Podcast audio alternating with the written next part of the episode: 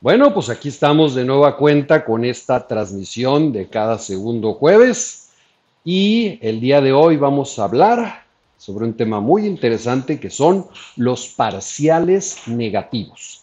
Y necesito ponerte el ejemplo de lo que sucedió en el maratón de Berlín el domingo pasado. Eh, ya que si queremos entender los parciales negativos, necesitamos entender qué sucedió el domingo anterior precisamente eh, para ver. Permítanme ver que ya estemos por aquí transmitiendo eh, y comenzamos en unos segundos en lo que se van uniendo. Ya veo por ahí que está Karin Gardú, Florentino Rolando, eh, etcétera. Entonces, comenzamos ahorita en unos segunditos. Eh, Nueva York, eh, también platillo. Yo creo que esa, yo creo que voy a tener que hacer una plática en específico sobre Nueva York, que es muy interesante. Pero bueno, comencemos. Andantes, ¿cómo están? Soy Bernardo Delfín. Nos encontramos transmitiendo a través de Running TV, esta plataforma eh, de televisión por internet para corredores, a través, por supuesto, de Delmas y de Bernardo Delfín Corre. Eh, y nuestro patrocinador Plaza Maratones para cuando quieras, ahora que ya se han reabierto todos estos maratones, si quieres ir, puedas visitarlo. Bueno, pues el domingo vimos que ya se retomó eh, el maratón eh, de Berlín después de un año de haber estado suspendido.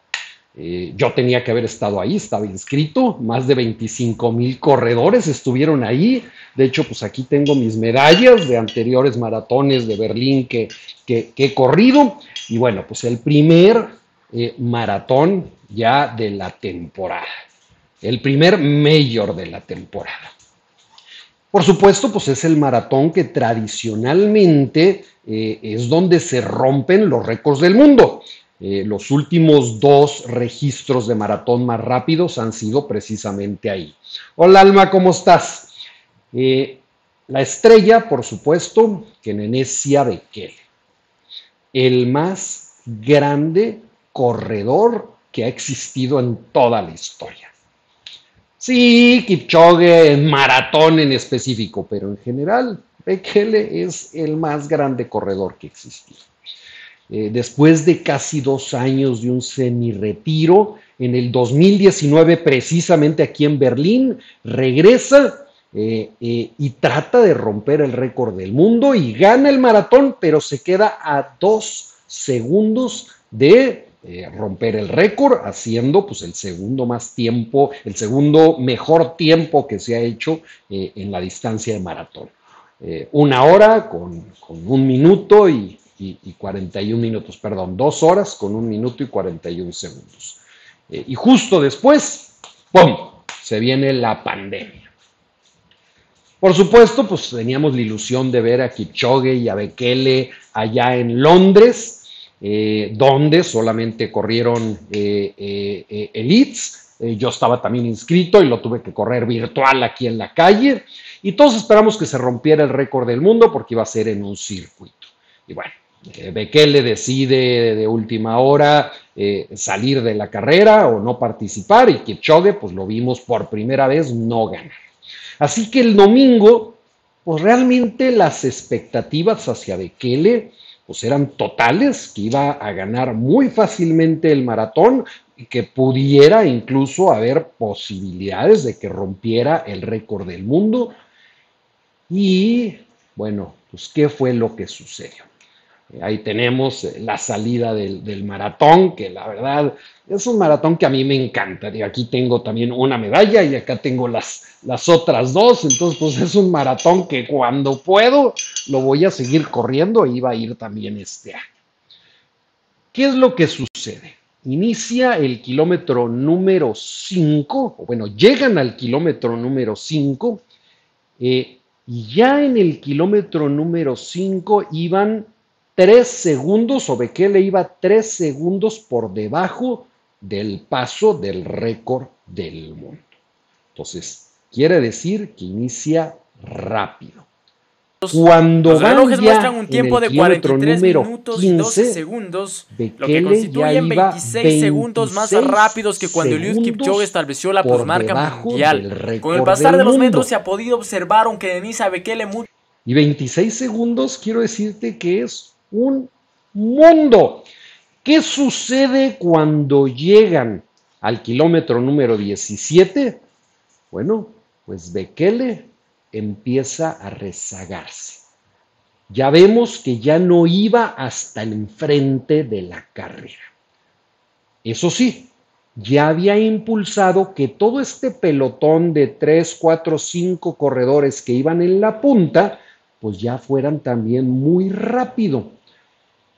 Cuando llegan aquí o cuando llegan, de hecho, ya al medio maratón, Bekele ya no iba al frente.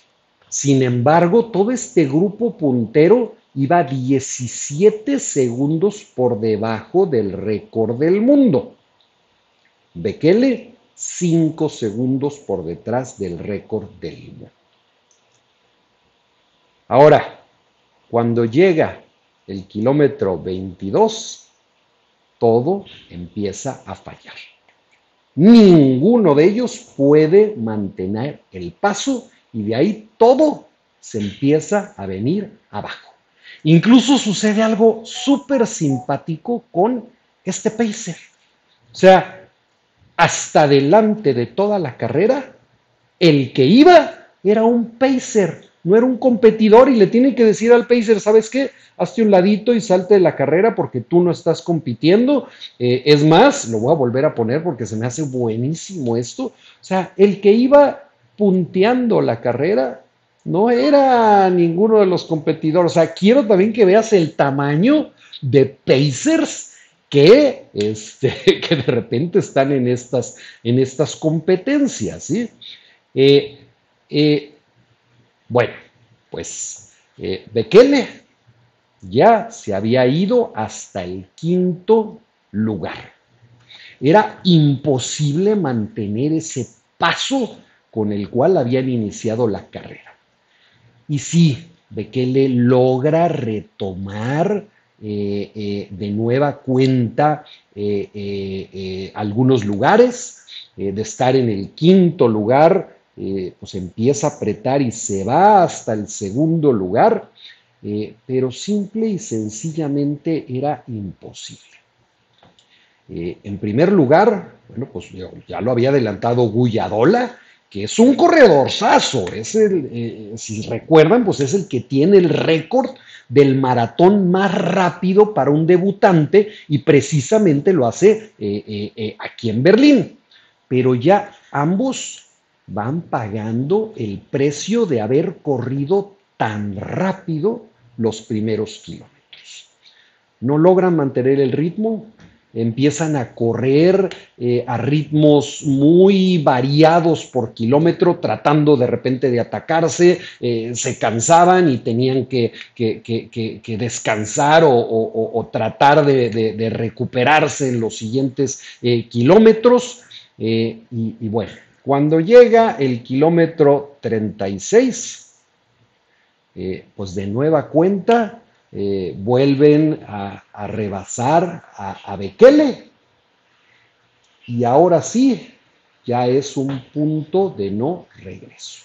Y aquí Bekele se ve cansado, con pasos ya no tan firmes, la moral baja y está en ese punto en el que ya no tenía la más mínima oportunidad.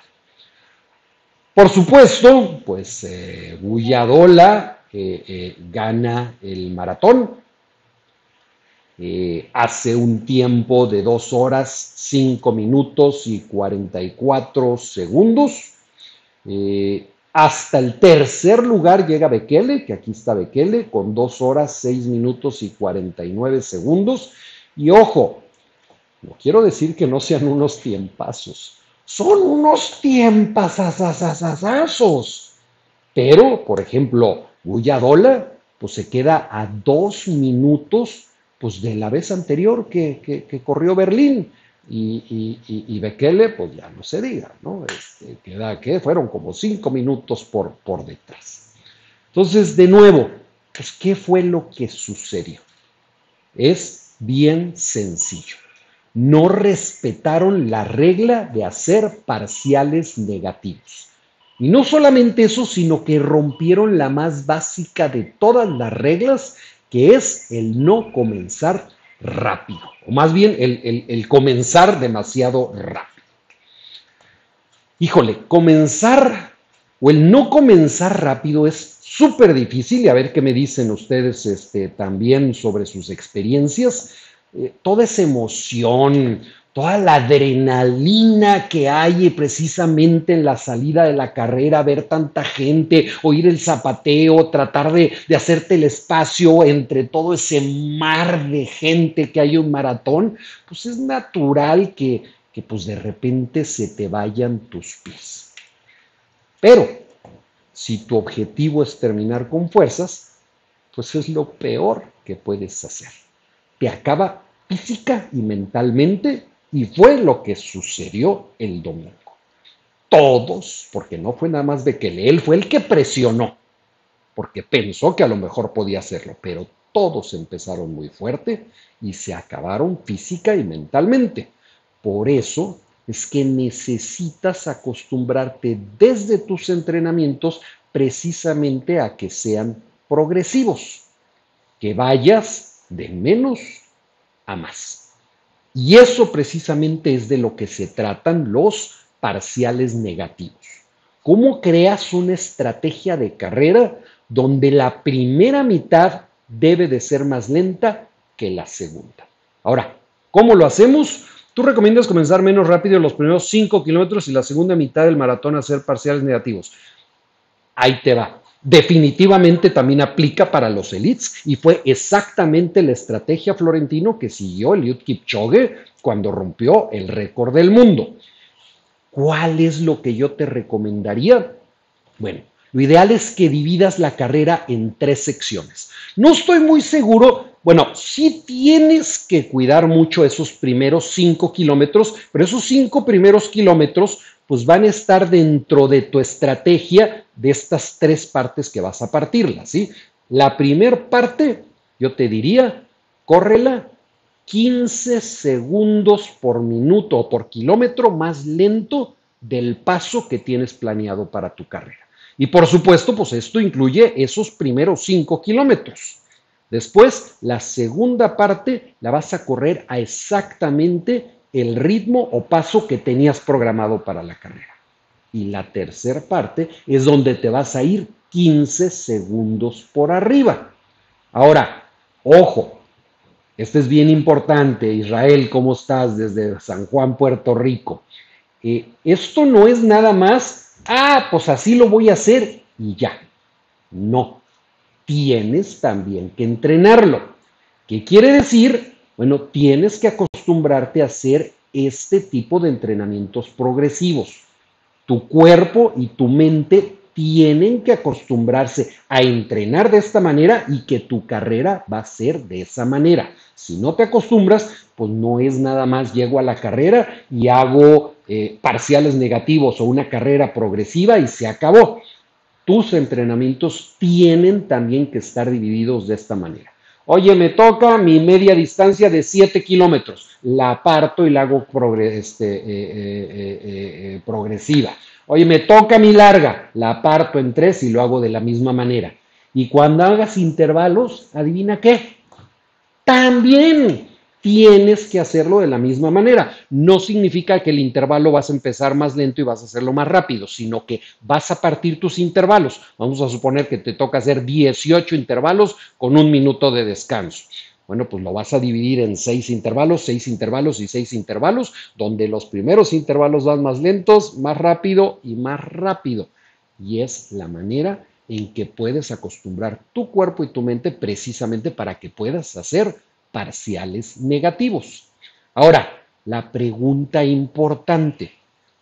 A ver, en un maratón, ¿qué porcentaje de la gente hace parciales negativos? Y esto es bien interesante. Eh, Ya sé, don Jesús Nieto. De hecho, pues lo tenía planeado, ¿eh? Sí tenía planeado eh, eh, ir allá a Berlín, pero la verdad es que sí me, me, rajé. Aquí, se había quedado el video. La verdad es que me rajé, me voy a esperar hasta el siguiente año. Eh, bueno, ¿qué es lo que vas a hacer? Bueno, bueno, no, estábamos con la pregunta, ya me distraje. ¿Qué porcentaje de la gente corre realmente un maratón con parciales negativos? ¿Qué porcentaje crees tú? Ponme por ahí algunos comentarios. Eh, y déjeme ver si hay algunas otras preguntas que pueda ir aquí respondiendo eh, para que lo veamos. Pero tú dime, ¿qué porcentaje de la gente que corre un maratón eh, creen que lo hace con parciales negativos? y a ver si le, si le atina. Eh, vamos a ver, por acá no hay preguntas y vamos a ponerlo por, permítanme tantito, del más, para ver si, qué preguntas hay por acá en del más y regresamos acá a Bernardo Delfín Corre. Eh, ah, no sé por qué nos está transmitiendo por del más. Ah, aquí está. Vamos a verlo. Eh, tres veces compartido. No, por algún motivo creo que no se está transmitiendo por Delmas. Pero bueno, vámonos entonces. ¿Qué porcentaje de, corredores creen que eh, terminan con parciales negativos? Pues realmente no muchos. Eh, solamente alrededor del 10% Ahí está, efectivamente, Víctor, menos del 10%, Florentino, Carla dice que el 20%, menos del 10%. Pero ojo, esta parte es muy importante. Ese 10% de los corredores representan los corredores que lograron los mejores tiempos. O sea, entre los corredores que hicieron menos de tres horas, el 80% de ellos lo hizo de esta manera. ¿sí? Esto quiere decir que pues, la mayoría de los corredores experimentados es la manera en que lo hacen. Entonces, fíjate muy bien, 10% o menos de los corredores hacen parciales negativos. Pero entre los que hicieron menos de tres horas, el 80% fue la estrategia que siguieron. Así que, pues ya lo sabes, eh, eh, hasta el más grande corredor de, de todas las épocas puede tener un error y un error que en este caso, y a ver qué me dice Jesús Nieto, que él es experto en esto, para mí creo que es fatal ya. ¿Por qué? Porque en lo personal creo que Bekele ya no va a poder romper el récord del mundo, eh, que es el único récord que realmente le hace falta de romper, porque creo que ya se le pasó su mejor momento en específico para la distancia de maratón es una persona que las lesiones lo han castigado mucho, eh, creo que ya está cansado y bueno, si aparte pues no sigues las estrategias que deberías, pues menos, ¿no? Eh, eh, por supuesto, pues este es mi punto de vista y, espero estar mal y espero que lo vea en otra gran carrera y que pueda romper este, que es el único récord del mundo que no ha logrado romper. Por supuesto, pues también tiene que ver la contingencia, ¿no? Nadie entrenamos como deberíamos. Este, ahorita me decía ahí Jesús, don Jesús Nieto de Plaza Maratones, que, que, debí de haber estado por ahí en Berlín, pues sí, pero pues tampoco he entrenado como debería de haber entrenado. Entonces, pues seguramente también Bekele eh, tuvo un entrenamiento que no fue el que normalmente haría debido a toda esta contingencia. Muy bien, andantes, pues este era el tema de hoy. Me da muchísimo gusto saludarlos. Nos vemos. Eh, eh, estoy procurando ya ahorita. Es muy probable que como ya se acerca el maratón de la Ciudad de México, ahorita empiece todas las semanas. Eh, y por supuesto, pues estamos ya, ahí vamos a estar en la expo del, del maratón. por supuesto, pues quiero recordarles que pueden pasar a visitar una tienda Garmin. Eh, para que vean todos los equipos eh, eh, y, y, ahí expertos puedan ayudarte a escoger el reloj adecuado para ti. Y también quiero recordarte que ya estoy en TikTok, así que si quieren ver también ahí TikTokadas y, y, algunas cosas, pues ya búsquenme también como Bernardo Delfín. Y eh, eh, bueno, todas las transmisiones formales pues están ahí en Del Más. Y pues la verdad, si quieren entrar al mío personal, pues TikTok es una plataforma bien padre porque ya se valen ahí hacer estupideces. Entonces pues ahí me van a ver también haciendo algunas estupideces y cosas que, mis hijos dicen que no, porque dicen que ya cumplí 50 años, pero la verdad es que está bien divertido esto del, del, TikTok. Así que este, los que quieran seguirme por ahí ya lo saben. Andantes, muchísimas gracias. Nos vemos eh, de nueva cuenta. Soy Bernardo Delfín. Eh, eh, si te gustó este video, regálame unas manitas y por favor sígueme. Si no te gustó, pues compártelo en el muro de un amigo que te caiga mal. Eh, ¿Por qué no se ve aquí mi... Bueno, no sé por qué ya no se ve aquí mi este, video, pero muchísimas gracias a todos. Nos vemos. Un abrazo.